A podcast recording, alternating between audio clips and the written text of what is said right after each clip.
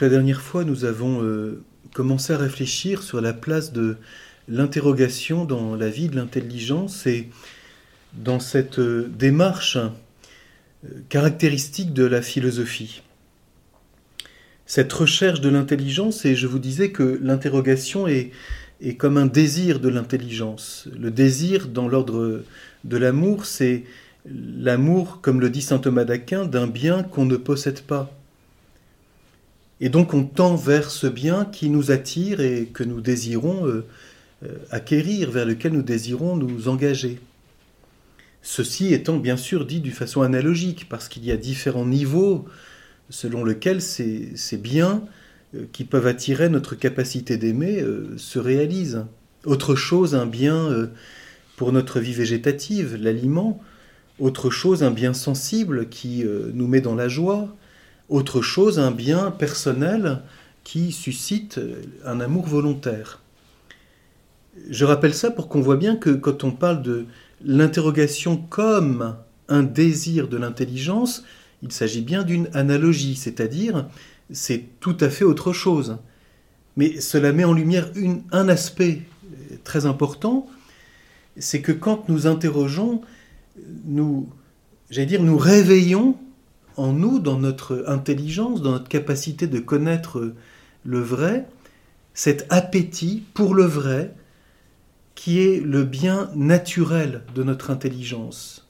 Je veux dire par là que nous commençons à découvrir ce que c'est que l'intelligence qui est en nous, ce que les Grecs ont appelé le nous, l'intellectus pour les latins, qui n'est pas la simple raison, le logismos des Grecs ou la ratio des latins, L'intelligence, c'est en nous cette capacité dont le bien propre qui suscite son intérêt, son, élan vital, son interrogation, est ce qui est, qui, du fait même qu'il est, est le vrai. Le vrai, c'est d'abord ce qui est en tant qu'il est le bien et la mesure de tout ce que je vais pouvoir énoncer euh, à son sujet, si je puis dire. Je ne rentre pas pour le moment dans, des choses trop précises. nous essayons d'entrer dans cette attitude de l'intelligence. Et je soulignais combien l'interrogation est quelque chose de vital pour l'intelligence et que, par exemple, un, philosophe comme Merleau-Ponty, qui d'ailleurs était fasciné par le personnage de Socrate, le grand philosophe qui a mis en lumière l'interrogation, euh, Merleau-Ponty souligne combien, euh, euh, quand l'intelligence est comme éteinte, parce qu'on est dans des a priori, dans des idées, je vais revenir sur ce point dans quelques instants, eh bien, j'allais presque dire le symptôme de cela, c'est que nous n'interrogeons plus.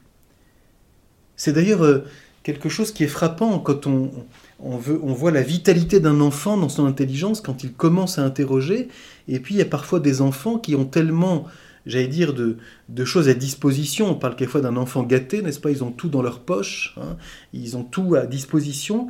Eh bien, ils sont comme blasés et on ne voit plus tellement d'éveil de cette interrogation, cette curiosité de l'intelligence.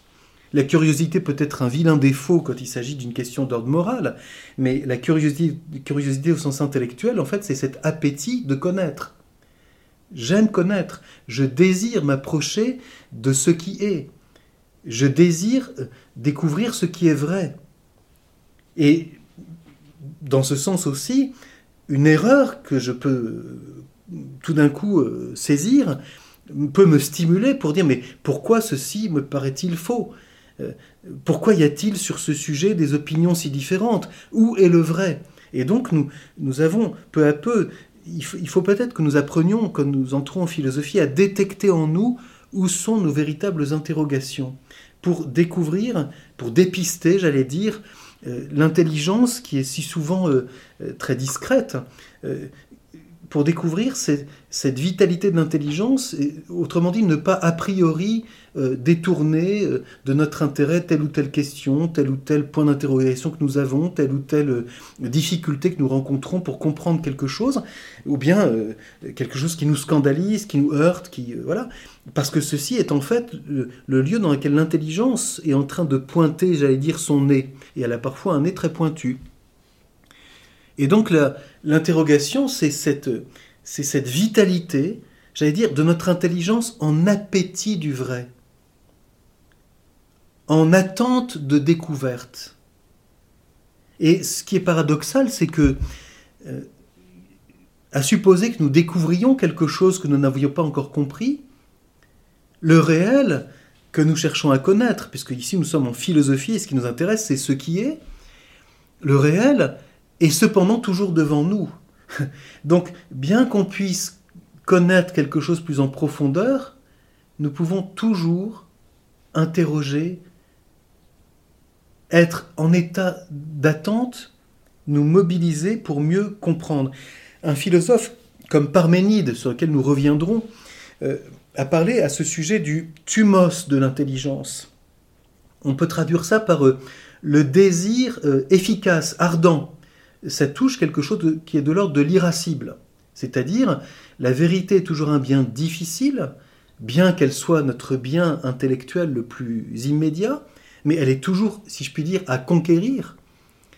Et il faut donc que notre vitalité d'intelligence soit quelque chose de pleinement mobilisé, de pleinement en acte, j'allais dire, pour prendre une expression que nous trouverons aussi chez les Grecs. Le thumos, c'est ce, ce courage de l'intelligence qui se met en chemin pour dépister ce qui est profond dans le réel et se laisser toujours plus déterminer, enseigner, euh, former par ce qui est. Ce n'est pas que nous puissions posséder la vérité, c'est que nous nous laissons de plus en plus, allez dire, habiter par la vérité de ce qui est. Et c'est très étonnant et merveilleux de découvrir cela. Découvrir la vitalité de l'intelligence dans l'interrogation. Alors, euh, si nous allons un peu plus loin maintenant, nous allons comprendre qu'il y a comme diverses euh, manières dont l'interrogation s'explicite. Et avant d'aborder les grandes interrogations philosophiques, qui sont euh, une des grandes clés de, l'itinéraire que nous essayons d'emprunter, il y a une, remarque fondamentale et tout à fait première à faire.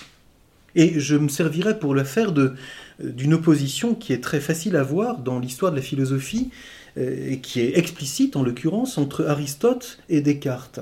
C'est-à-dire que Descartes dit à ce sujet explicitement qu'il s'oppose à la position aristotélicienne. Il y a donc là un débat tout à fait intéressant. Et il s'agit d'un ordre, je dirais, fondamental dans l'interrogation de l'intelligence. Aristote dit ceci. Il dit, avant de savoir ce que c'est, nous cherchons si cela est. Je le dis en grec pour que les choses soient bien précises. L'interrogation ei esti en grec, si cela est, précède l'interrogation ti esti, Qu'est-ce que c'est? Les médiévaux ont traduit ça en latin par sit. Si cela est, quid sit? Qu'est-ce que c'est? Ceci veut dire quelque chose de très simple, c'est que nous ne pouvons pas interroger sur quelque chose qui n'est pas. Et donc, l'aspect tout à fait premier, c'est cette mise en lumière de ce jugement dans lequel l'interrogation, l'intelligence est face à ce qui est, et ce qui est, si cela est, alors ensuite, qu'est-ce que c'est? L'être est avant la recherche de la détermination de la réalité.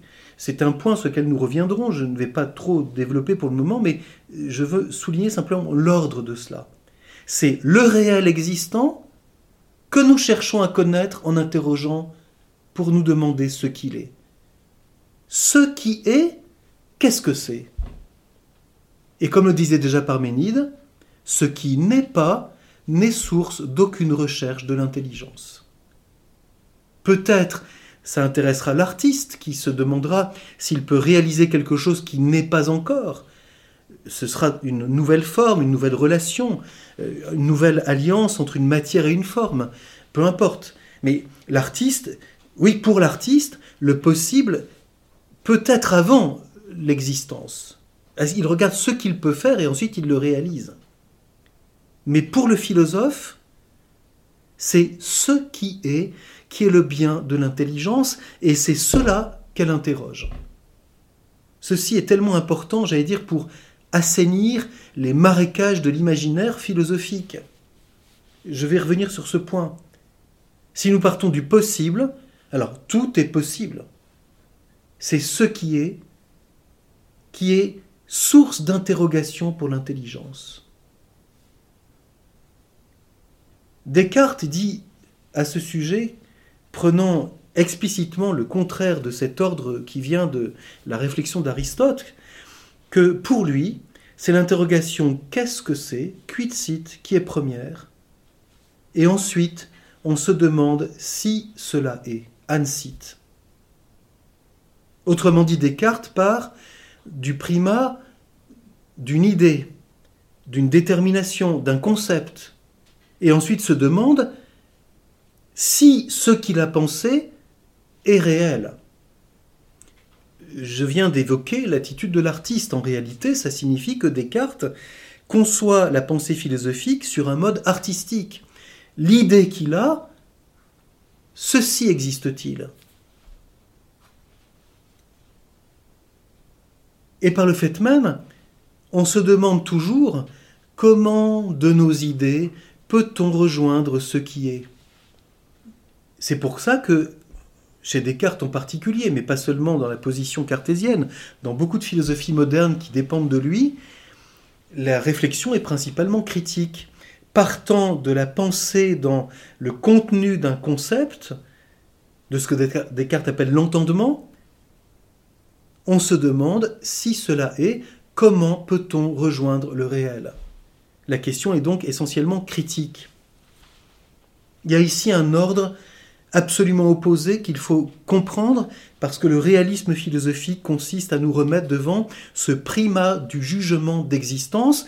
Alors ici, je mentionne quelque chose de très important sur la signification de cette expression. Parce que le mot jugement d'existence existe chez Kant, mais il signifie tout à fait autre chose. Pour, pour, Kant, nous partons aussi de forme a priori, et ce qu'il appelle le jugement d'existence, c'est simplement ce qu'il appelle l'être position. Il y a quelque chose en dehors de ma pensée. Je pars des formes a priori, et il y a quelque chose, mais il est inconnaissable. Ce que nous appelons euh, le jugement d'existence, c'est cette activité de l'intelligence qui n'est pas dans la conception, la signification d'une chose, mais dans cette adhésion à ce qui est, qui en tant qu'il est, précède et mesure tout jugement, c'est-à-dire toute adhésion que je puis euh, avoir à son égard. Là aussi, le mot jugement est un mot qui est piégé en français parce que nous avons facilement, quand nous disons cela, ou un jugement de valeur. Alors vous avez les braves gens qui vous disent ah il faut pas juger les choses, hein. ou bien on comprend ça sous une forme juridique, le jugement comme l'acte du juge. Non, le jugement au sens intellectuel, c'est cette activité par laquelle l'intelligence adhère à ce qui est et saisit quelque chose de vrai. Quand j'énonce que Pierre est assis, c'est un jugement. Pierre est assis, j'énonce un jugement. Il est vrai si ce que j'énonce non seulement dans le langage, mais que je pense, correspond à ce qui est, parce que dans le réel, l'homme qu'on appelle Pierre est assis sur une chaise. Et donc ce que j'énonce est vrai si c'est adéquat à ce qui est. Le premier jugement, tout à fait fondamental, c'est simplement ceci est. C'est vrai si, quand j'énonce ceci, est je suis dans la dépendance d'une réalité, quelle qu'elle soit. Mon chat, euh, la personne euh, avec laquelle je travaille, euh, la table sur laquelle je suis en train de, de poser le cahier pour lequel je fais cours, etc. Le jugement d'existence, c'est cette adhésion à l'acte d'être du ce qui est. Il est, c'est le premier jugement, et en critique nous dirons que tout jugement de l'intelligence, quel que soit le niveau de vérité qu'elle énonce, que ce soit au niveau de l'expérience, des principes, de la science, donc de la propriété, ou des sciences modernes, etc., tous ces jugements, qu'ils soient même hypothétiques ou, éventuels, reposent toujours sur un jugement d'existence tout à fait premier. Même le jugement le plus euh, complexe qui soit, par exemple le jugement de sagesse en philosophie, qui présuppose beaucoup de choses, repose fondamentalement sur ce jugement le plus simple, ceci est. Il y a ici quelque chose de capital, car nous nous rappelons ainsi que ce qui vient assainir le terrain de l'intelligence, l'enseigner, la former, lui permettre d'avancer dans la vérité, c'est la reconnaissance de ce primat du réel, de ce qui est sur l'activité intellectuelle. Descartes commence par le je pense, et donc par le quid. Je pense quoi? Quelles sont les idées que j'ai? Et pour Descartes, il dit, mais alors d'où viennent ces idées? C'est là où il invente la théorie des idées innées. J'ai en moi des idées euh, a priori. Alors que pour un réaliste aristotélicien, je ne conçois rien qui ne soit d'abord saisi à partir du réel qui est. Ceci est tellement important parce que ça nous remet toujours devant cette exigence d'être à l'école du réel. Je dirais volontiers, pour conclure ce premier point, que cette distinction entre ces deux ordres très, très fondamentaux, c'est ce qui distingue la philosophie de l'idéologie. L'idéologie commence par une idée, et vérifie si ce que j'ai comme idée est réel, quitte à tordre le réel pour le faire selon mon idée. Ce qui a un sens, encore une fois, pour l'artiste. Mais comme j'ai déjà dit, l'artiste n'est pas un idéologue parce qu'il travaille et qu'il respecte la matière. On peut bien avoir un art idéologique, mais ceci est une autre question. Le philosophe, et spécialement le métaphysicien, c'est celui qui est à l'école de ce qui est. Et qui donc comprend cet ordre tout à fait fondamental, l'interrogation qu'est-ce que c'est naît à partir de ce contact premier de l'intelligence avec ce qui est. Si cela est, alors qu'est-ce que c'est? Ce qui veut dire, si je l'exprime négativement, que ce qui n'est pas ne suscite aucune interrogation. C'est là qu'on voit que parfois on perd beaucoup de temps sur des choses qui ne sont pas, que nous nous sommes imaginées pour X raisons. Y a-t-il des extraterrestres? Oui, question passionnante, mais qui, n'est pas forcément une question tout à fait première pour la philosophie. Et cette question n'est pas seulement théorique, parce que l'idéologie peut être quelque chose d'extrêmement pratique. On est tellement dans ses idées, dans ses a priori, dans ses opinions dont on a fait un système, qu'on devient incapable de rejoindre le réel. Et on regarde tout avec notre prisme. On n'interroge pas, on interprète avec un prisme que l'on a, que l'on s'est forgé pour X raisons, et dans, lequel on ne sort pas. Et comme c'est difficile, il suffit de voir, euh, je lisais l'autre jour un article sur la façon dont certaines, euh, ce qu'on appelle aujourd'hui des influenceurs, n'est-ce pas, hein, forgent des opinions, savent ensuite se servir de la presse, puis ensuite se rapporter des encyclopédies en ligne, et on peut ainsi détruire la réputation de quelqu'un en quelques heures et, on n'arrive plus à voir le réel autrement qu'à travers le prisme que tout le monde répète, dans lequel tout le monde s'est mis. La presse, aujourd'hui, fonctionne comme ça. On a une hypothèse, dit-on, une idée. un, journaliste qui a telle option intellectuelle et idéologique peut-il comprendre quelque chose du réel qui lui échappe totalement Non, il l'interprète avec son prisme. Et donc, tout est faussé, et on voit tout avec quelque chose qui est comme une lentille grossissante ou amassissante, ça dépend des spiritualités.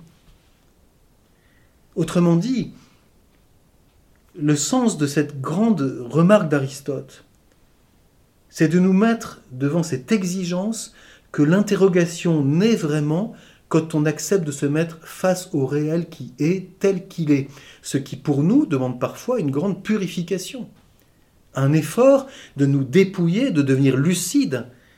Il y a un élément ici, on pourrait dire, de, déblayer le terrain, de devenir lucide sur les prismes que nous avons, sur nos, plis, quelquefois nos, nos, façons de réagir, qui fait que nous n'entendons plus le réel, nous ne voyons plus le réel, et donc nous n'interrogeons plus, nous sommes, et nous partons dans notre drame. Il y a beaucoup de drames imaginaires qui ensuite mobilisent l'affectivité, qui viennent du ce fait qu'on n'est plus relatif à ce qui est tel qu'il est. On l'a déjà interprété, donc on n'interroge plus vraiment. On cherche des confirmations de ce qu'on avait déjà pensé. L'herméneutique repose là-dessus. Alors ici, ce point est donc très important. Je voudrais maintenant aller un petit peu plus loin. Ce, ce primat du réel, qui fait naître l'interrogation du qu'est-ce que c'est d'abord, cela va se, dire, se déployer dans plusieurs directions différentes. La question du TST et du pourquoi cela est-il ainsi tel qu'il est? Oui, comme c'est simple, il suffirait quelquefois devant un événement qui nous surprend de nous demander mais pourquoi ceci est-il ainsi? Même les événements de la nature, les événements du monde du vivant, les événements humains. Euh, l'attitude d'une personne, pourquoi dit-il cela maintenant comme ça, ainsi? Nous sommes si vite avec nos, réactions qui fait que nous n'écoutons même plus. On a, classé, c'est terminé, c'est réglé. Pourquoi? C'est très exigeant en fait de penser ça. Et donc de comprendre qu'il y a plusieurs manières d'interroger le réel pour le connaître, ce que nous allons appeler en philosophie, par ses causes propres, par ses principes propres. Qu'est-ce qui est cause de ce qui est ainsi? C'est, ceci est, et c'est ainsi, voilà le fait, tooti. Pourquoi? Qu'est-ce que c'est?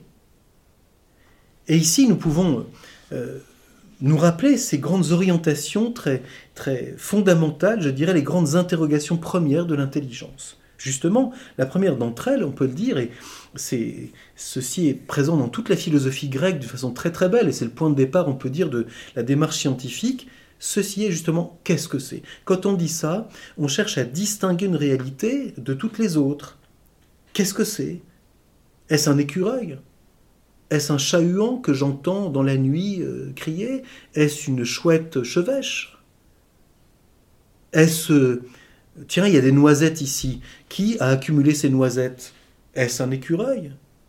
Est-ce une personne? Il y a des personnes écureuils. Est-ce métaphorique? Est-ce propre? Donc quand je dis cela, je cherche à comprendre la détermination de la réalité. Qu'est-ce qu'elle est? Ce qu'on a appelé sa forme, c'est-à-dire la différence par où elle est ce qu'elle est et pas une autre. Ce qu'on pourra dire, par exemple, la nature d'une chose. La nature d'une chose est forme. C'est du fer, c'est du marbre, c'est du bois. Ah, il faut faire du feu car il fait froid.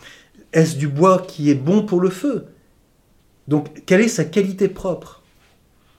Nous verrons après la question de la matière, mais comprenons bien d'abord, la détermination, c'est ce qui définit une chose et ce qui la distingue des autres. C'est pour ça que on dira, d'ailleurs, c'est présent dans, dans la grande pensée de Platon et ensuite dans celle d'Aristote, où là, il y, a, il y a un chemin commun entre les deux, bien qu'ils se distinguent sur des points précis, mais la recherche de la forme, elle est déjà présente chez Socrate, mais elle est très présente chez Platon, la fameuse recherche des formes en soi. Quand je vois une page blanche, un mur blanc, une voiture blanche, et que je dis qu'est-ce que le blanc? Qu'est-ce que la blancheur? Je peux même passer à l'abstrait pour, comme on dira, formaliser. Quand je fais cela, je cherche la détermination d'une chose, ce qui sera, comme dira Aristote, l'objet de la définition. On définira ce qu'on appellera, pour faire un mot court, la quiddité, c'est-à-dire la forme dans ce qu'elle a de plus elle-même. La détermination même d'une chose, dans ce qu'elle a de plus fondamental et premier, c'est ce, qui permet de la définir. Qu'est-ce que c'est? C'est un homme. Quelle est la définition de l'homme? Animal raisonnable. Nous voyons ici surgir toute la manière de, comprendre l'universel qui est lié à la cause formelle. Aristote fait une réflexion dans, dans le livre, dans la métaphysique, en disant que euh, euh, Platon, Socrate, puis Platon, le premier, ont compris ce que c'était que la cause formelle, c'est-à-dire ont essayé de mettre en lumière l'interrogation qu'est-ce que c'est? Et Aristote ajoute Mais l'erreur de Platon fut d'attribuer l'être à ses formes en soi. Autrement dit, le premier, il a compris ce que c'est que la forme, c'est-à-dire ce passage de la réalité à saisir ce qu'il a défini il faut bien comprendre ici que ceci comporte une interrogation. L'âme de la découverte de la forme, c'est l'interrogation qu'est-ce que c'est? Quand nous nous posons cette question, qu'est-ce que c'est? Nous voulons saisir ce qui définit une réalité et par le fait même, définir veut dire la déterminer par des limites. Finis, c'est la limite. Donc délimiter, qui fait qu'elle est ceci et pas autre chose. C'est un homme, c'est une vache, c'est un chat. Il ne s'agit pas ici de se contenter du mot. Le mot est pour transmettre ce que je pense. Mais quand nous nous demandons vraiment qu'est-ce que c'est vraiment qu'un être humain, nous avons du pain sur la planche, parce que toutes nos expériences, qu'est-ce que nous allons faire? Nous allons revenir à toutes nos expériences des personnes humaines que nous connaissons. Et nous voyons que toutes qui sont disent quelque chose de ce qu'est l'homme. Et donc nous avons un sacré boulot pour essayer de comprendre de plus en plus qu'est-ce que c'est vraiment qui définit ce que c'est que d'être un homme. C'est trop facile de dire animal raisonnable, mais très peu d'animaux sont raisonnables, y compris les animaux humains. Donc, qu'est-ce que c'est que la raison? Il faut même parfois être déraisonnable pour comprendre ce que c'est que d'être humain. Sinon, on, est, on a déjà avalé un parapluie. On est déterminé d'une façon telle qu'il n'y a plus rien qui rentre. On est fixé, figé. L'intégrisme repose sur une formalisation. On a défini que c'était comme ça et plus rien ne bouge. Donc il faut comprendre aussi que c'est pour ça que la diversité des interrogations est quelque chose de tellement important. Je dirais tout à fait euh, distincte de la forme, c'est la deuxième grande question, et je fais exprès de le prendre dans cet ordre parce que c'est comme ça que c'est le plus facile à saisir. En quoi ceci est-il? Et pour bien comprendre ça, il suffit de prendre une réalité artistique, artisanale, très simple. Une table en bois. Qu'est-ce que c'est? C'est une table. Ce n'est pas une chaise, ce n'est pas un guéridon Louis XV, non, c'est une table Ikea, toute bête. En quoi est-elle? En bois, en chêne, en noyer, en cerisier. Quel est le bois dont elle est faite? Tu vas voir de quel bois je me chauffe, tu vas voir de quel bois je suis fait, ça veut dire quel est euh, le, réalisme matériel de mon conditionnement. la matière, c'est ce qui répond à la question en quoi ceci est-il? Et ce point est très intéressant parce que nous reviendrons sur cela dans, le cours d'histoire de la philosophie en regardant le début de la philosophie grecque. C'est une des premières grandes questions de la philosophie. Ils se sont intéressés à la matière. Les physiciens se sont demandé comment peut-on comprendre le monde de la matière? Parce que la matière est quelque chose de si difficile à comprendre.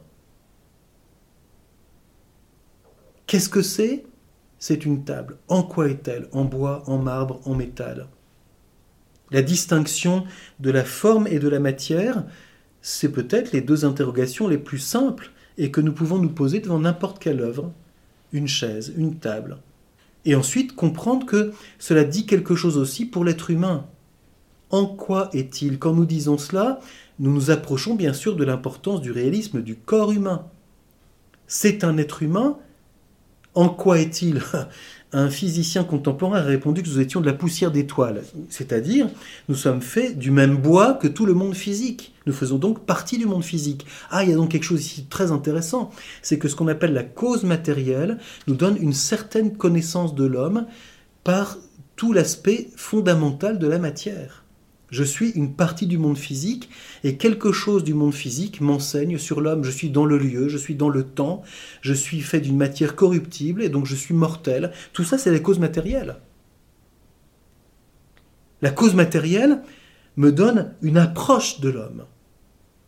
Connaître l'homme par ce qui est son conditionnement, on dirait même substantiel, quand on parle de la personne humaine. Le corps n'est pas extérieur à l'être humain il fait substantiellement partie de sa manière d'être. À cause de la matière, je dépends d'un atavisme. Je suis né de mes parents et je ne les ai pas choisis. C'est la matière. Je suis, je suis matériel. À tel point que certains philosophes diront qu'il n'y a que la cause matérielle. Quelqu'un comme euh, Démocrite dans l'Antiquité. Quelqu'un comme Marx dans la pensée contemporaine vont dire que c'est la matière qui est la cause principale des réalités. Donc, que connaissons-nous? Ici, nous sommes tout à fait au point de départ quand nous interrogeons en quoi cela est-il. Un artiste comprend ça très bien parce qu'il aura cette réaction très spontanée. On ne fait pas n'importe quoi avec n'importe quoi. Il n'y a que les, les êtres euh, provocateur qui, par exemple, ferait une robe en chocolat. Ceci peut être un événement artistique euh, intéressant, mais c'est bien évidemment de l'ordre de l'éphémère. En quoi avez-vous fait votre haute couture? Ah, en fil électrique. Bon, euh, pauvre femme. Légèrement corsetée et en plus risquant l'électrocution à tout moment. Des fois qu'on brancherait le fil. Donc, en quoi Regardons dans le domaine artistique, même l'intérêt pour des matériaux nouveaux. On peut découvrir des potentialités de la matière qu'on peut mettre en valeur et qui vont permettre des usages nouveaux, des usages différents. Les vieux menuisiers savaient qu'on ne fait pas n'importe quoi avec n'importe quel bois. Il y a un seul bois qui était valable pour faire des roues de charrette, les autres ne tenaient pas. Donc il fallait surtout faire attention à ces arbres-là si on voulait encore. Fallait, si on avait tout exploité, il fallait qu'on puisse vérifier qu'on avait des arbres qui seraient utiles dans dix ans. Je me souviens d'un ébéniste comme ça qui me disait Je peux travailler sur le bois qui vient de mon grand-père qui était même ébéniste, mais aujourd'hui, plus personne ne pense au rythme de la matière pour que dans, deux générations, le bois qui va être coupé aujourd'hui puisse être utile pour le menuisier. Donc on fait tout dans le rythme, euh, à toute vitesse, sauf que, parce que la technique le permet, sauf que la matière a un rythme très précis. Le rythme que nous impose notre corps est quelque chose de très précis. C'est la potentialité fondamentale du monde physique. Troisième grande interrogation, nous abordons aussi le réel par son origine. D'où cela vient-il? C'est une question que nous avons très facilement. Hein. D'où vient que c'est comme ça? Qu'est-ce qui s'est passé pour que vous soyez comme ça aujourd'hui? La question de l'origine est quelque chose qui est très présente dans l'histoire, par exemple. D'où vient qu'il y a aujourd'hui cette guerre en Europe? Et les gens qui disent que l'histoire n'apprend rien euh, sont des gens très superficiels, parce que dans l'ordre des événements qui se passent, c'est-à-dire du devenir des choses, la cause dite efficiente, d'où cela vient-il, joue un rôle majeur. C'est déjà présent chez Aristote, quand il dit, quand il s'agit du devenir, la cause efficiente est quelque chose de majeur. Elle est par contre secondaire, voire inexistante quand il s'agit de la métaphysique. Ce qui est en tant qu'il est est au-delà de l'origine, Parménide le disait déjà. Il n'a pas d'origine parce qu'il est. Je veux dire par là que quand nous sommes devant le jugement d'existence, comme tel, l'être est. Il s'impose dans son acte. Par contre, dès que nous sommes devant le devenir, cette chose a changé. D'où vient que cela a changé? Je suis couvreur et je monte sur un toit, je vois que toutes les tuiles sont abîmées. D'où vient qu'il y a eu cet événement? Il y a eu un orage monumental qui fait que le toit a été détruit. D'où vient que ça s'est produit? Et comment ça se fait? D'où vient que pourquoi il y a eu cet événement météorologique imprévu? Pouvons-nous en connaître une cause? Il y a d'autres domaines de la connaissance où nous sommes très attentifs à la cause efficiente, tout ce qui regarde la psychologie, la psychanalyse. D'où vient que vous avez construit de cette façon et qu'il y a eu tel événement, tel événement et tel événement? En théologie, nous pouvons aussi nous poser cette question. D'où vient que l'homme connaît cette situation d'aujourd'hui Quand on parle de ce qu'on appelle le péché originel, on défend la cause efficiente, c'est-à-dire l'origine. On, on, parle bien du péché original, c'est-à-dire du péché des origines. On veut dire par là, y a-t-il quelque chose dans l'origine qui explique une situation délétère? Quelqu'un comme Hésiode a exactement cette question. Il pose cette question explicitement. D'où vient que la race humaine vivait autrefois à l'abri des périls et des dangers et qu'aujourd'hui elle est soumise au mal et à la tristesse. D'où vient cela? Quand nous sommes devant la question du mal, nous avons souvent la question de l'origine. D'où vient que cet homme soit né comme ça? D'où vient qu'il soit devant cette difficulté? Est-ce que c'est lui? Est-ce que c'est avant? Est-ce que c'est la génération d'avant? D'où ça vient? Donc posons-nous cette question.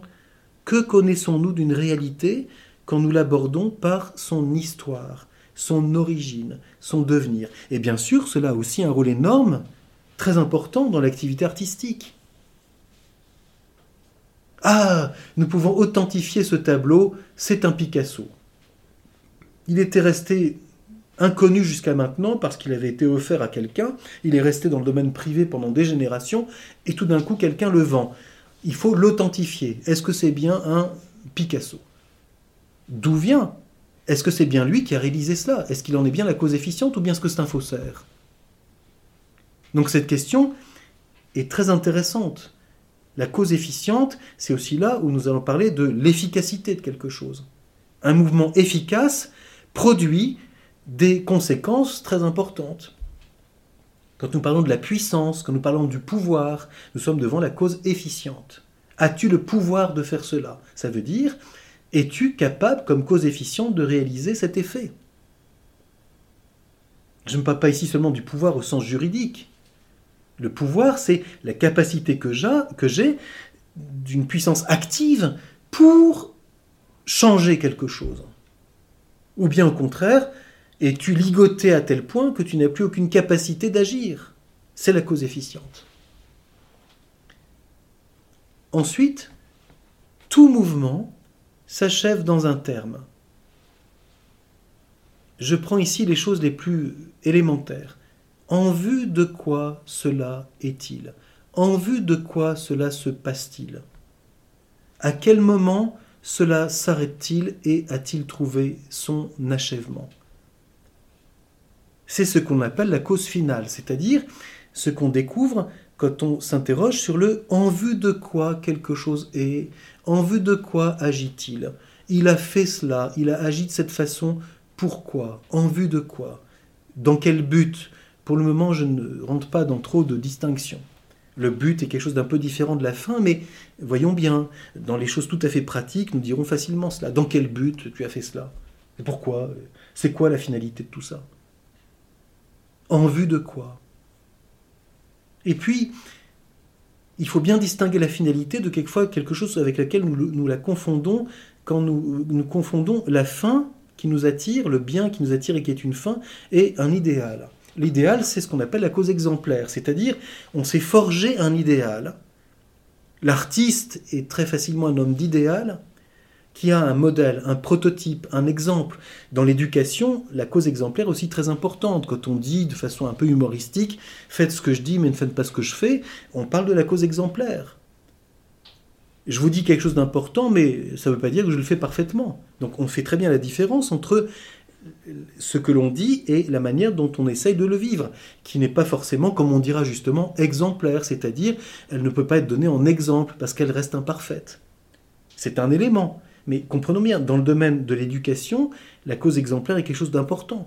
Comme dit Aristote, l'enfant commence par imiter. Imiter, en l'occurrence, il voit quelqu'un qui fait une action qui est euh, grande, belle, magnifique, et cela suscite en lui le désir de l'imiter, de faire la même chose. Quand je serai grand, je serai pompier.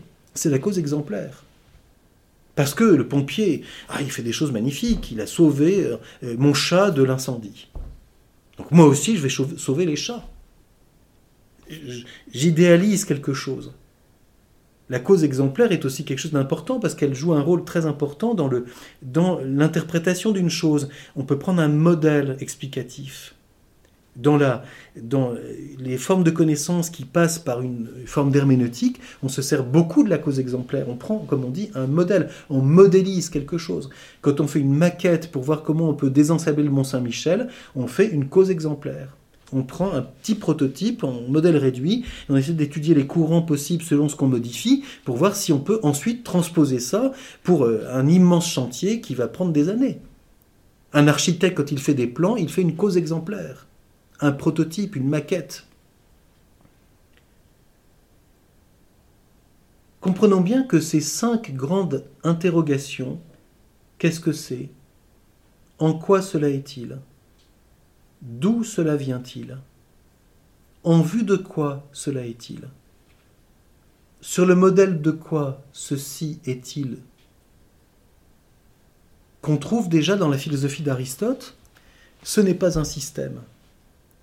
C'est pour nous ici important de découvrir le sens profond de nos interrogations qui sont l'âme de ce qu'on appellera ensuite l'induction philosophique. L'induction, l'épagogé des Grecs, c'est ce passage, cette marche par laquelle nous passons intellectuellement de ce que nous constatons dans l'expérience à la découverte d'un premier, d'une cause.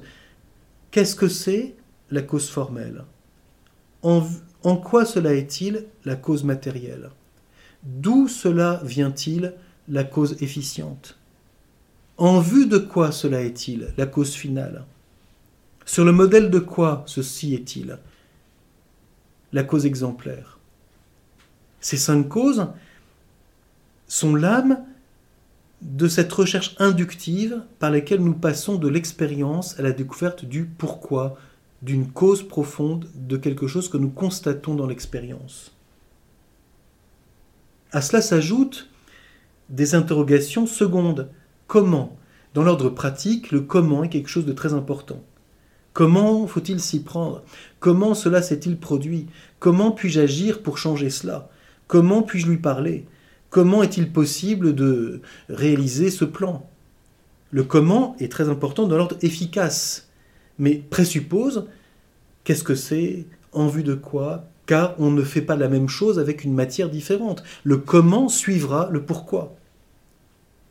Et puis dans l'ordre pratique et prudentiel, j'ai dirais tout à fait très simple de nos expériences, quand nous demandons un renseignement à quelqu'un, euh, quand as-tu rendez-vous?